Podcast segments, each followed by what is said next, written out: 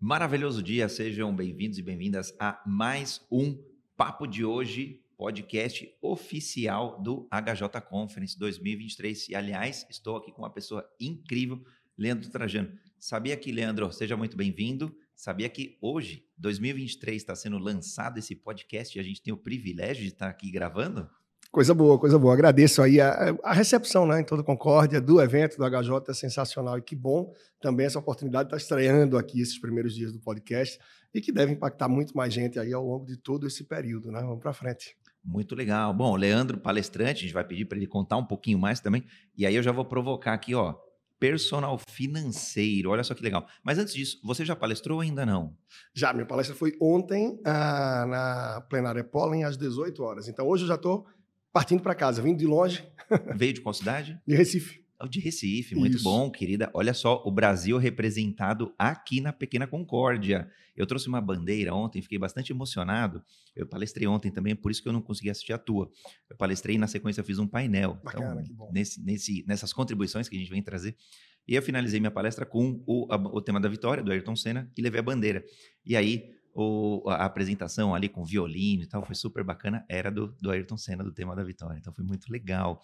Agora, vamos então entender, desmistificar um pouco, porque quando a gente olha educação financeira, eu tive a oportunidade de trabalhar no mercado financeiro, então por isso que para mim é uma honra estar aqui que contigo bom, e trocar. A gente hoje em dia tem bastante é, é, papéis, eu diria, ou, ou posições, enfim, é, coaches financeiros, educadores financeiros, professores, enfim, e e aí, minha primeira vez até, então por isso que vai ser legal aprender junto, aqui ao vivo, personal financeiro. Conta pra gente, Leandro, o que, que é o personal. Aliás, conta o que é e como surgiu esse personal financeiro, que para mim não é tão comum, viu? Não é tão comum. É, de fato não é. Inclusive, assim, com frequência, né? Seja na mídia, TV, rádio, hoje na região já tem bastante adesão. O pessoal já denomina, já apresenta dessa forma. Personal financeiro, já personaliza mais. A gente não está falando de um consultor financeiro, de uma pessoa voltada para o mundo corporativo. A gente sabe que no mundo corporativo, óbvio, cada CNPJ tem ali os seus CPFs por trás. E se essa pessoa sabe dominar um pouco melhor, ela tem um conhecimento das finanças, isso começando na microcélula ali, que é a base de tudo, que é na família, a partir das finanças dela, certamente ela vai levar isso muito mais longe. Vai educar os filhos numa vida financeira mais saudável, mais organizada, vai levar um pouco disso para o dia a dia na sua equipe, na empresa onde atua, e naturalmente a gente fala de finanças de uma forma pessoal de uma forma mais personalizada, e é daí que surge o personal financeiro. Que lá atrás, quando eu comecei isso há 10 anos, não imaginava que ia ter o alcance e a voz que termina por ter hoje, né? Então, vamos lá, voltando no tempo, 10 anos atrás, a gente está falando de 2013. Isso. Tinha, tinha outros personagens financeiros? Como que você falou, poxa, eu preciso ajudar é, é, esse núcleo mais pessoal, familiar, inclusive, que acho que é a base de tudo, né? Do interior, de dentro para fora. Tinha concorrência ou era mato alto e você veio desbravando. Essa história. É, como se diz, né? Muita gente, a gente escuta falar por aí, mas era assim tudo mato, né? Porque não tinha muita coisa. Se muito você tinha um ser básico, mais projeção, nível nacional. E bem, bem lembrado. Não tinha, você não tinha muita mas gente. Mas o, o, posicionamento do ser base, eu já assisti uma palestra dele, já li alguns livros. O posicionamento dele não é personal financeiro. É verdade. Hoje, é, a forma do que ele trata, e serve sim como referência para a maioria das pessoas que trabalham na área no Brasil. Você vai ter planejador financeiro, você vai ter é, coach financeiro. Tinha esquecido desse, planejador, planejador financeiro. financeiro. No fim das contas, tem muita convergência do trabalho, mas cada um vai ter algum toque diferente. Você pode ter vários médicos cardiologistas. Talvez você tenha um mais humanizado, você vai ter um cardiologista infantil, você vai ter. Então, é, a minha forma de tratar o dia a dia é de humanizar muito o dinheiro. Porque a gente vê muitos profissionais da área, sobretudo quando trabalham com investimentos e tal, o pessoal traz muitos termos técnicos, traz uma carga mais pesada de um assunto que a maioria das pessoas já tem dificuldade de se abrir, dificuldade de falar. Então, é tabu para muita gente, é um dos assuntos que mais é, encerram casamentos, não só no, no, país, né, no Brasil, como no mundo, e a gente tem como traduzir e falar de finanças de uma forma muito mais fácil, de uma maneira que as pessoas percebam que com uma vida financeira bem planejada e bem organizada, é completamente possível realizar sonhos, fazer acontecer e ter uma vida mais tranquila. Isso é muito importante para as empresas também.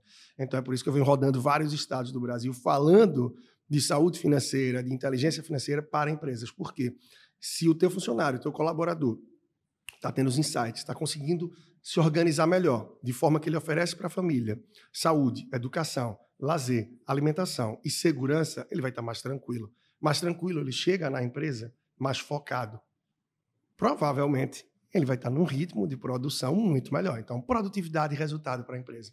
Então, a gente tem que, como empresários, olhar para cada pessoa da equipe e tentar oferecer o máximo de suporte, por mais que ah, não tenha nada a ver com as contas dele. Poxa, é claro que você pode ajudar e você pode orientar, porque isso vai influenciar no teu negócio. É claro que a responsabilidade é dele, a sua é pagar a conta e fazer o trabalho. Mas isso é uma cabeça muito pequena. Sim. Então, quando a gente pensa em desenvolver pessoas, não é só o lado técnico, mas é também o lado ah, de evolução, o lado de desenvolvimento pessoal e que vai impactar naturalmente naquela pessoa que chega no teu negócio no dia a dia. Então, dessa forma, se amplia muito. Na tua fala, para mim ficou muito claro, pelo menos aqui, né, desenhando aqui no, no meu visual, no, no, no, cérebro, a figura da pirâmide de Maslow mesmo. Verdade. Porque você falou muito das necessidades básicas ali. E muitas vezes a gente quer dar um bom salário, que obviamente é oportuno, a gente quer dar algum benefício ali, ou majoritariamente os benefícios mínimos, por exemplo, do, do, dos sindicatos, mas a, a gente está num nível acima. Esquece desse nível abaixo, do respirar, do sobreviver, do se alimentar Perfeito. e por aí vai. Mas é, foi intencional mesmo? Tem alguma conexão com a pirâmide de Maslow? Não. Olha, eu não, eu não vou dizer que teria uma conexão direta, mas indiretamente bastante, porque por mais que se fale, e é isso que eu trago muito, apesar de falar de vida financeira e falar de dinheiro, os meus valores são outros. Eu penso muito na pessoa. E como uma pessoa que consegue se organizar em relação às suas finanças, ela vai ter um nível de vida muito melhor, muito diferente. E eu não estou aqui falando de riqueza exatamente, até porque riqueza é muito. É, Talvez até subjetivo, né? Subjetivo em vários sentidos. Se você não tem um emprego, a maior riqueza para você é acordar a partir de segunda e saber que todo dia, a partir das oito, você tem para onde ir. Se você está com um filho internado, você vai ser a pessoa mais rica do mundo quando você souber que ele vai ter alta. Se você ganha 10 mil e passou a ganhar 12, nossa, não sei se vai fazer lá tanta diferença, mas a pessoa normalmente não pensa em que vai poupar esse dinheiro que planos futuros vai construir. A pessoa que é estagiário, quando é contratada, ela já está pensando que quando eu for auxiliar, e agora sim, eu vou ganhar um salário mínimo, vou ter ticket, benefício, plano de saúde, mas peraí, eu vou ganhar um pouco mais. Com que é que eu posso gastar isso? Eu já não vou de ônibus para o trabalho, eu vou comprar minha moto, eu vou ajeitar as coisas em casa. Você vai para analista, você vai para coordenador. Normalmente a pessoa não pensa, peraí, eu estou no padrão e no nível de vida. Que eu posso segurar parte do que eu vou ganhar para pensar no meu futuro e realizar alguns sonhos, alguns desejos. Eu vou poder reformar em casa, a casa, eu vou poder morar num outro lugar que eu quero, eu vou poder fazer a viagem que eu gostaria. A gente não é orientado, a gente não é setado aí para pensar no futuro. Normalmente o que acontece é a gente recebe aí o gatilho, está perto da hora do almoço, você tem um push, uma notificação no seu celular, já, já vai chegar dizendo entrega grátis hoje. Fim do dia ou fim de semana, não, importa.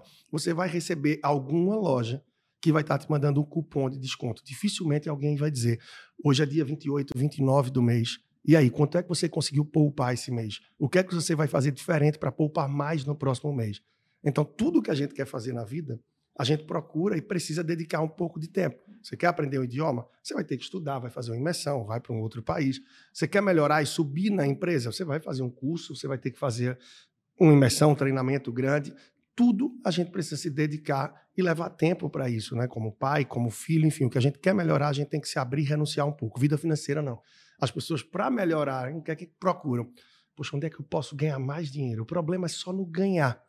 E a pessoa passa a ganhar mais dinheiro e não muda a dinâmica. Ganhar é a primeira, é uma componente da equação. Exato. E está no livro, inclusive. Está no livro, inclusive. Os quatro pilares da educação financeira, para mim, gera então, renda. Então, né? não foi intencional, mas já vamos falar do livro. Quando, quando que surgiu o verdadeiro cash na forma de livro? Pois é, foi lançado no mês de abril de 2023, há pouco tempo. Recente. Ainda bem, atingindo aí, impactando bastante gente, recebendo boas mensagens. Já fala para a audiência aqui, tá na Amazon, onde que tá? Para quem quiser comprar, adquirir o seu exemplar. Beleza. Tá na Amazon, aqui na HJ, tá na livraria da HJ, tá na Amazon muito fácil, tá em todos os marketplaces praticamente você consegue encontrar muito fácil. Aqui em Concórdia está na Doce Letra. Então está muito bem distribuído o Brasil afora e tem impactado por isso bastante gente também. Até pela oportunidade que eu tenho de levar ele embaixo do braço para as cidades que eu venho fazendo palestra. Então, essa semana eu estou aqui, semana passada estava em São José dos Campos, na anterior em Curitiba, tive eventos também na minha terra, em Recife, recentemente, em breve Cuiabá, Porto Alegre já está fechado também para esse ano e tem muito mais coisas. Show. E que eu, eu brinco que eu gosto de rogar praga boa, hein? Vamos rogar praga boa. E que seja o Brasil ali, ó, 5.500 mil municípios, que seja uma cobertura aí 100% nos próximos anos, bem, bem curtinho. E, cada e que vez seja mais. também internacional. Eu, eu, obviamente, vou falar um pouquinho do aspecto internacional, mas vamos aproveitar o gancho do livro. Quais os pilares do, do, do verdadeiro cash? Pois é. Então, quanto ao livro, o cash, na verdade, ele trata de quê? Cash, C de conhecimento, tá? A de atitude, o cifrão de dinheiro e H de hábitos. Eu não vou botar aí números. Na prática, se você parar para ver, muita gente chega para mim e fala: Poxa, Leandro, eu sou de humanas, eu nunca não gosto de número. Eu sempre fui da área de humanas. Eu comecei a trabalhar com recursos humanos. Agora, a gente precisa entender pessoas e, primeiro, a pessoa que me habita, para que eu entenda quais são as escolhas, os hábitos e os comportamentos que eu tenho, para que termine com que, no fim do mês, eu não consiga poupar o que quero. E se você consegue poupar, ótimo. Mas será que você poupa porque recebe bem e não gasta tanto? Ou se você se organizar melhor, consegue poupar além? E se você nem está endividado, enrolado, e nem está sendo, como muitos são, pagador de contas, a pessoa funciona para pagar contas. Chega uma altura do mês que diz: paguei tudo. E agora o que é que quer? Trabalhar o mês todo para ganhar dinheiro. Então, para começar a virar, independente do nível que você está, endividado ou enrolado, pagador de contas, que é aquele que está no zero a zero, poupador, mas você sabe que se se organizar pode poupar mais. E se você começar a investir, você está plantando algo muito mais frutífero, muito mais promissor para o teu futuro. Então, para isso, o cash ajuda bastante. É você buscar conhecimento. Não adianta só ter conhecimento, você tem que usar, tem que aplicar, atitude. Aplicar. Então, E entre aí o vem A uma- e a vem a atitude. atitude. Isso tudo começa a fazer com que esse dinheiro vá circular. E você pode fazer ele ampliar muito mais, porque se você passa a investir, o negócio gira diferente, gira em outra velocidade. Claro, no começo, ver grama crescer demora, dói. Mas com o tempo, você vai vendo que, opa, esse negócio tem jeito. Tempo E aí a gente entra com tempo os é o maior hábitos, né? aliado. Com certeza, tempo. Investimentos, a gente tem que pensar nisso, né? É tempo, é o montante, é o principal que você investe e taxa. Não adianta você ter ali um milhão de reais para investir numa taxa muito boa, que só vai ser por um mês. Você não vai conseguir dar um salto grande. Não adianta você ter um prazo muito longo, uma taxa muito boa, se você só aplica, se você só investe, você só aporta ali 10 reais por mês. Então a gente tem que procurar poupar o máximo possível, de forma que você viva o presente, você administre o presente e que você possa investir no futuro. Então, se você faz bons aportes, você investe de forma inteligente e você tem um tempo que vai te ajudar adiante, literalmente é questão de tempo para você colher bons frutos. E é muito disso que eu trago no livro O Verdadeiro Cash. É, o que ninguém te contou sobre o planejamento financeiro e o mundo do dinheiro, quem teve na palestra ontem viu vários insights, vários pontos que eu trago durante a palestra e que já evidenciam que, poxa, isso é tão óbvio, eu nunca parei para isso. Você vê a reação do público, você vê a reação das pessoas. E é o que eu brinco, se numa palestra de 50 minutos você consegue trazer tanto disso, imagina no livro, né? Então, uma alegria tremenda, tá? E esse é o sexto livro que eu tenho. É óbvio que precisa ser dito, nesse caso, de trazer essa consciência que, uau, como que eu nunca parei para pensar nisso antes? Precisa, porque, como eu vinha falando, o que é que acontece? As pessoas não dedicam tempo para virar o jogo da vida financeira. Então, aquele óbvio precisa estar escancarado de frente para a pessoa dizer, poxa, peraí, eu vou tomar vergonha, eu vou fazer isso logo. E são coisas simples que começam a evidenciar o quanto a gente consegue se dedicar o mínimo de tempo a equilibrar melhor as coisas, tomar decisões com mais tranquilidade e, naturalmente, isso vai mexer um pouco nos teus números. E você começa a conseguir espaços para poupar e o que você poupa vai abrindo possibilidades de quando você tem uma despesa extra que você não esperava, não precisar ter que empurrar Usa no cartão aquela de reserva crédito que você. é. não usar uma reserva que criou ou começar a se endividar. Então, virar o jogo na vida financeira é sim para todo mundo, mas é para todo mundo que dedica tempo, para todo mundo que se abre para isso. E as pessoas ainda acreditam que para evoluir financeiramente precisam ganhar mais, precisam trabalhar mais. E aí entra na síndrome do plantão, que não é só o médico, mas muita gente da área de saúde, né? Ah, eu vou fazer um novo plantão, vou entrar agora e com isso eu vou conseguir fazer tanto de dinheiro. A pessoa se ausenta mais da família, como se ausenta mais, compensa mais Da própria saúde, de, de e tudo. compensa mais dando coisas, gastando mais dinheiro. E aí fica o gato correndo atrás do rabo. E como virar isso? Aí tá o ponto, né? Gente, é, eu, eu vou te falar, eu ficaria aqui até às 5 horas contribuindo já, de verdade, às 5 horas em 5 horas de talk. Porque o C, por exemplo, já me veio na minha cabeça a constância, por exemplo, que é bastante importante, a consciência, o conhecimento, vários Seguro. elementos do C. Agora, queria explorar um ponto. é, Aliás, antes de explorar esse ponto, outra coisa que você falou que eu achei bem bacana, olha só que legal. Poxa, eu me planejei, eu criei alguma reserva ali de, de contingência e, por exemplo, meu carro quebrou.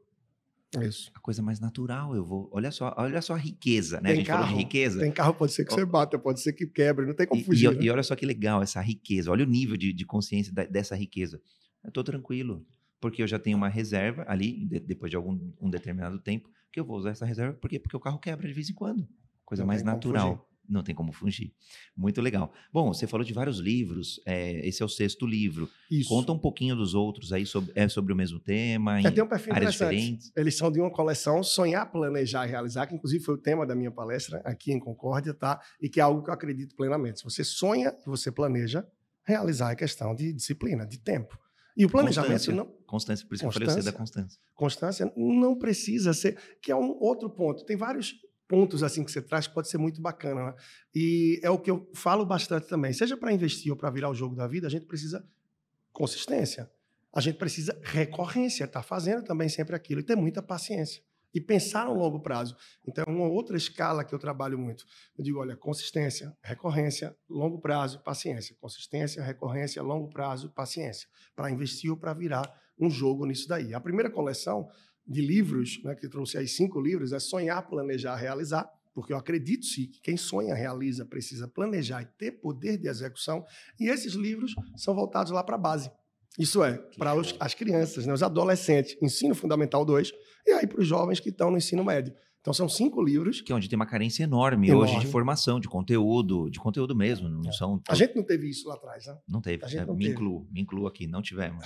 E se isso começa na escola, ah, a gente tem como plantar uma realidade diferente numa comunidade, naquela escola, na sociedade, na cidade, claro, no estado e por que não no país. Então, a educação financeira é algo fundamental, sim, a gente precisa viver isso, a gente precisa repassar isso. E eu fico muito feliz de estar contribuindo, porque vários estados, eh, cidades já adotaram, alguns estados já estão com esses livros nas escolas. E a editora já me passou que tem muito mais em negociação, uma vez que o Negociação. foco principal da editora termina sendo as secretarias municipais e estaduais de educação, porque naturalmente já atingem aí uma quantidade maior de pessoas. A gente vai poder impactar muito mais adolescentes, muito mais jovens, e o livro não é só para eles. Por quê? Quem vai transformar, quem vai multiplicar a sala de aula são os professores. Os professores, como nós, não tiveram orientação. Como é que eles vão chegar e passar essa disciplina seletiva numa sala de aula se eles não tiveram essa base? Então, o que é que precisa ser feito?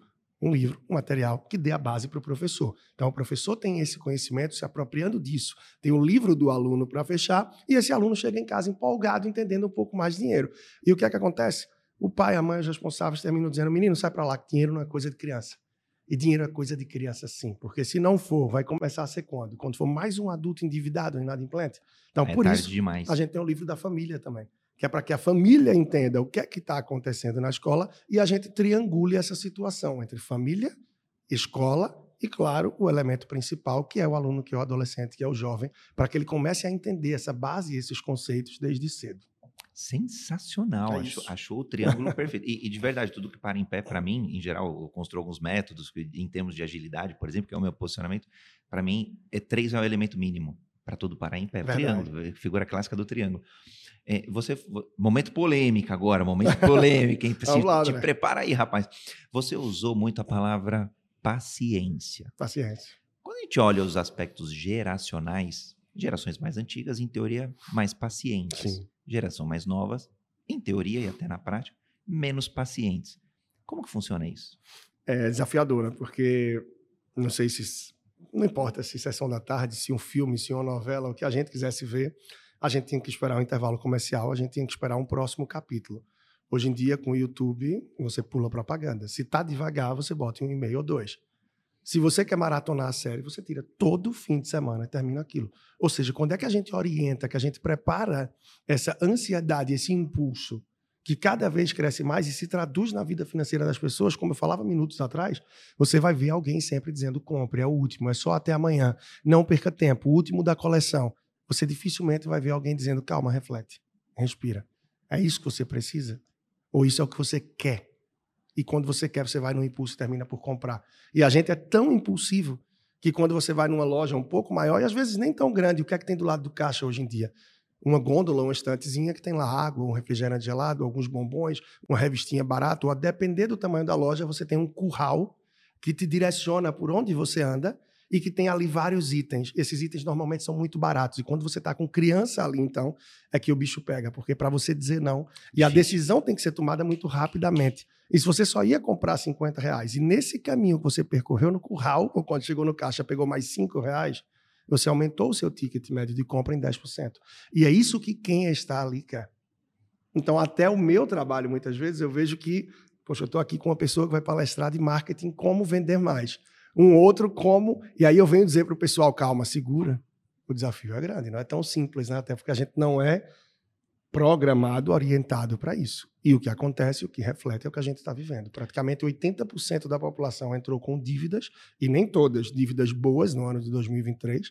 A inadimplência é tremenda, a gente tem 35% da população aproximadamente que deve, não nega, paga quando puder. São pessoas que devem pelo menos dois boletos, duas contas, há pelo menos um mês. 35% no Brasil. Estou falando de uma Itália, talvez uma Alemanha, de pessoas que estão vivendo essa realidade. O tamanho potencial de. Aí, como eu vim do banco, a gente fez provisão numa, numa grande fusão que aqui acabou acontecendo em 2008.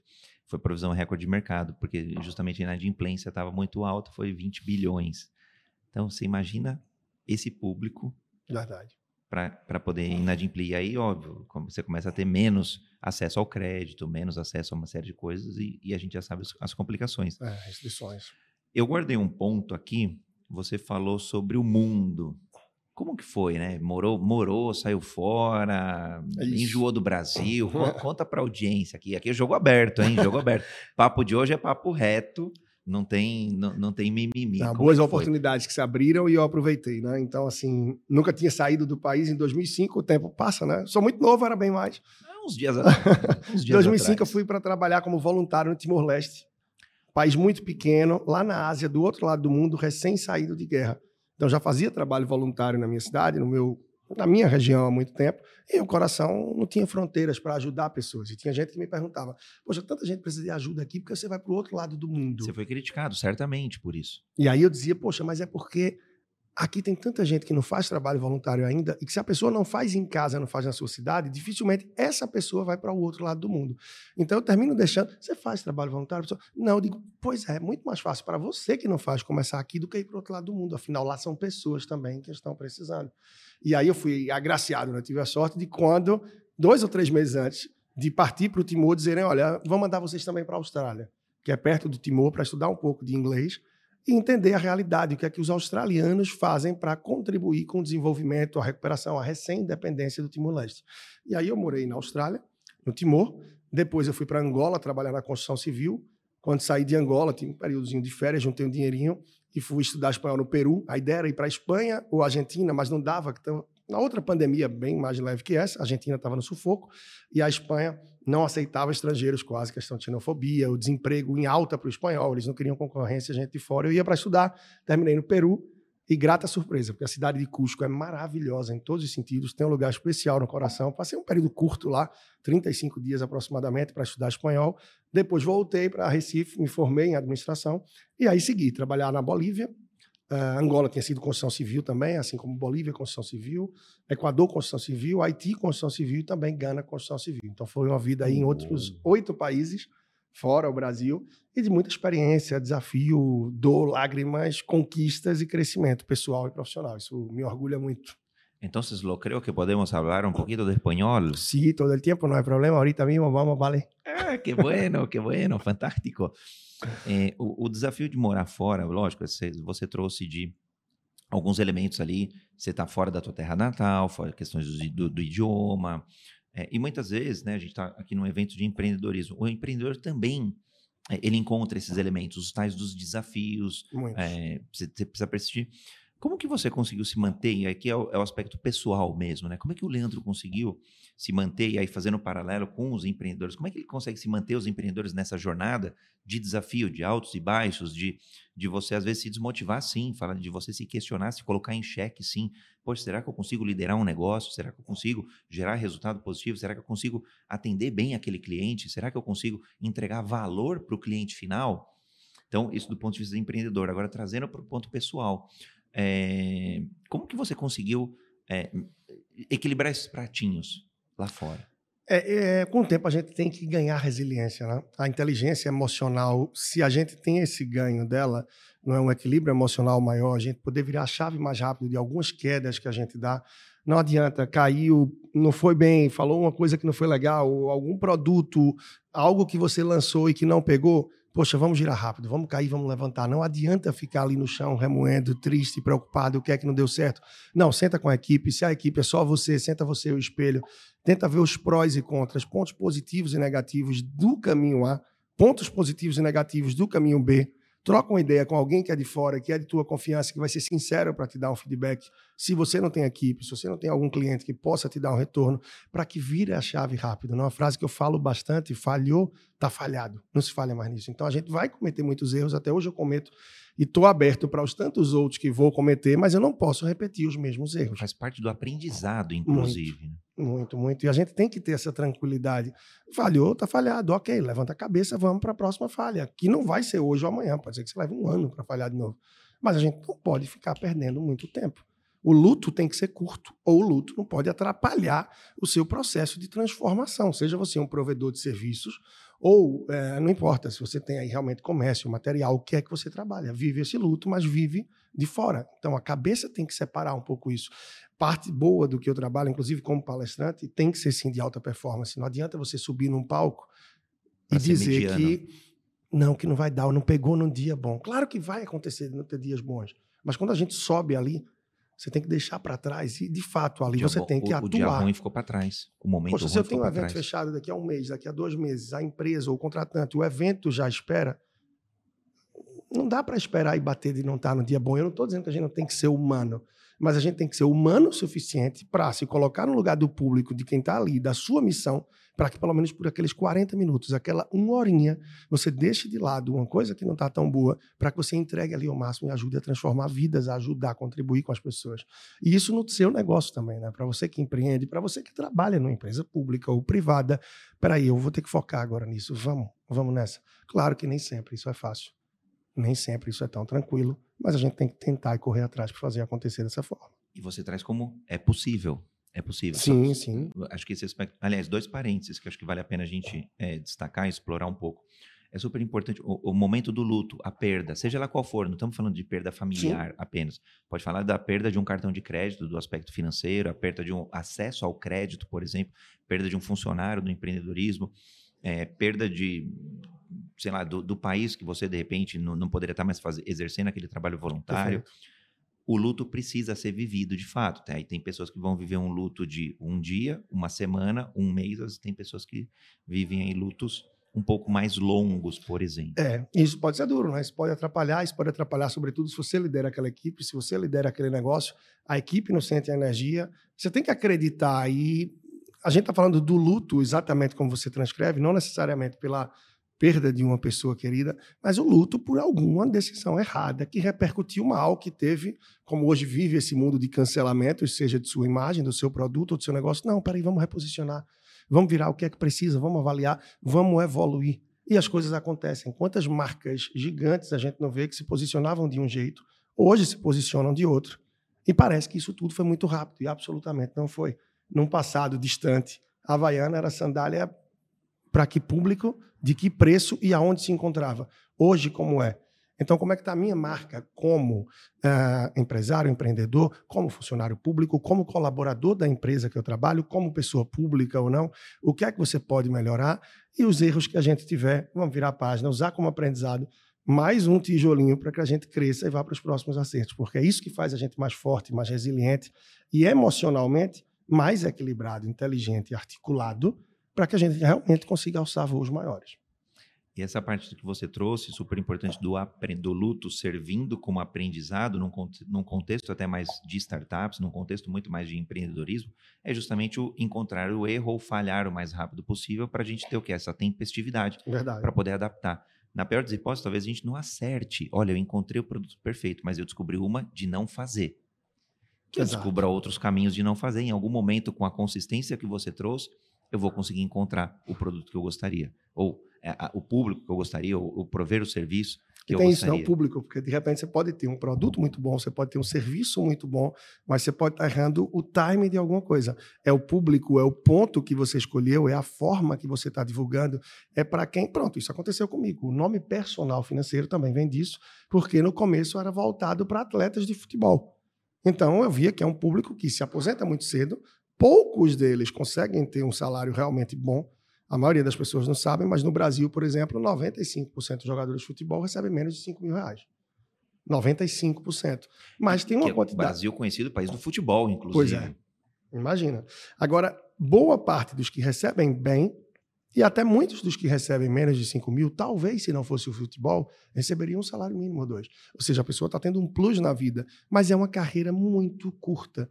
E que se a pessoa não soubesse organizar e aproveitar esse tempo, quando chegar aos 35 ou 40, o que é que aprendeu antes? Fez uma faculdade, teve um relacionamento que te permita ter adquirido experiências para que você se recoloque no trabalho. Então eu pensava, é um público que precisa. Mas, assim, batia a porta do clube de futebol.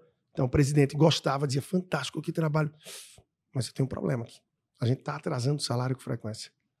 O que vai chegar é que o atleta vai dizer, professor, paga o salário em dia, que a gente consegue aplicar isso tudo e além da desconfiança, porque é um público que termina sendo tão visado, eu digo, o próprio atleta. De oportunistas.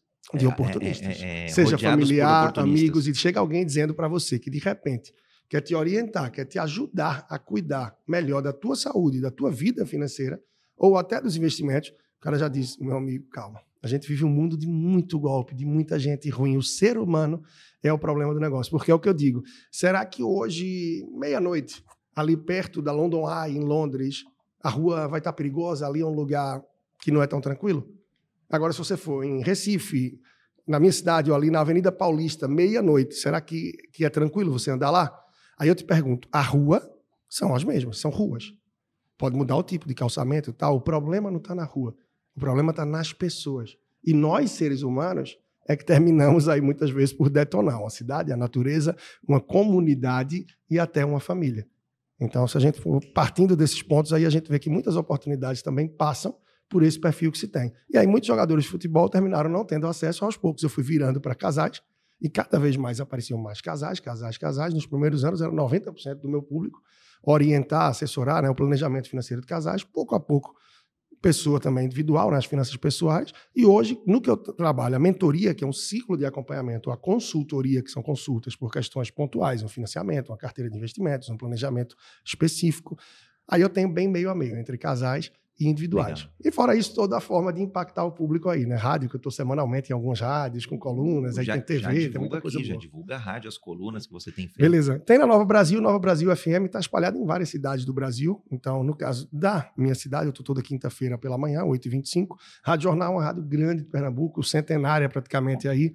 Né? Não, na verdade, o grupo é que está mais perto disso. O grupo, como se. A rádio fez 75 anos agora há pouco, então já estou lá pelo quinto ano. Uh, e com isso a gente impacta muita gente, porque reproduz no podcast e através do podcast, já que alguém que vê aqui diz, ah, poxa, mas como é que eu escuto essa rádio? Chega no meu podcast, é só procurar em qualquer plataforma de áudio Leandro Trajano e você encontra o podcast. Lá hoje já tem mais de 600 episódios. E podcast nem sempre como esse que a gente está fazendo aqui, que eu acho que é o melhor formato. Mas podcast eu você gosto. vai ter ali um áudio on demand, né, para a hora, o dia que você quiser escutar, quantas vezes for. Então, todo conteúdo meu que vai ao ar de alguma forma, além de outros podcasts, como esse, provavelmente eu vou também disponibilizar no meu, eu disponibilizo para o público lá. Então, as colunas de rádio, tudo isso. E é impressionante como tem gente em todo o país que termina escutando e vindo tirar uma dúvida, falar com você. Isso é, deixa a gente feliz, é gratificante poder estar contribuindo, né? Não, sensacional pelo trabalho. A gente, a gente adora podcast falando pelo Universo Ágil Hub. A gente tem um hub de agilidade, construiu um hub Bacana. de agilidade. E a gente tem o Jornada Ágil, que é o, o, o, jornal da agilidade mesmo, né? A gente fala de agilidade sobre os mais diversos prismas. Estamos no episódio nosso em 60 essa semana. Então a gente adora, adora muito podcast. Bom, o brasileiro acho que adora, tá entre os principais países. É, e virou rápido com a pandemia, né? Virou rápido com a pandemia. Com Na a pandemia, pandemia, teve um, um, patamar muito diferente. Agora você falou de casais, vamos. Gente, eu tô olhando aqui um pouco do horário. Eu, quando eu brinquei que a gente vai até às 5 aqui, é 5 é horas de assunto mesmo, né? Mas olhando aqui, tem aí mais é, alguns minutinhos, eu vou tentar explorar. Você falou de casais, então vamos lá, aspectos pessoais. Casado, solteiro, tem filho, pet, como que é o, o ah, casado, pessoal? Casado já há pouco mais de 10 anos, quase 11. Tenho um filhinho de 8 anos, Theo.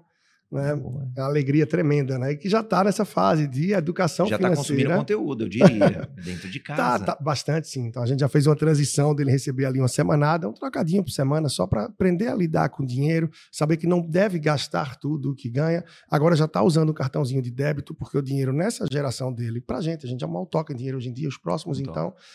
Então tem essa atenção. Não preocupado nele ser rico, porque como a gente falou há pouco aqui, o que é riqueza, né? Até uma reflexão que eu trago na palestra, falei um pouco aqui antes com você também. É, a base é que ele saiba lidar melhor com os recursos que ele tem. E é isso que eu levo para as empresas, que através do Sebrae ou de outras formas também eu atinjo muito, né? impacto esse público de empresários, de empreendedores. Uh, a gente pode fazer uma empresa mais rica assim, de diversas formas, não só com resultado financeiro, mas tudo que um bom resultado financeiro pode proporcionar para quem faz aquela empresa, para quem participa, tá naquela comunidade e, claro, para os clientes. Então, esse assunto termina sendo bem pertinente. Não tenho pet, né?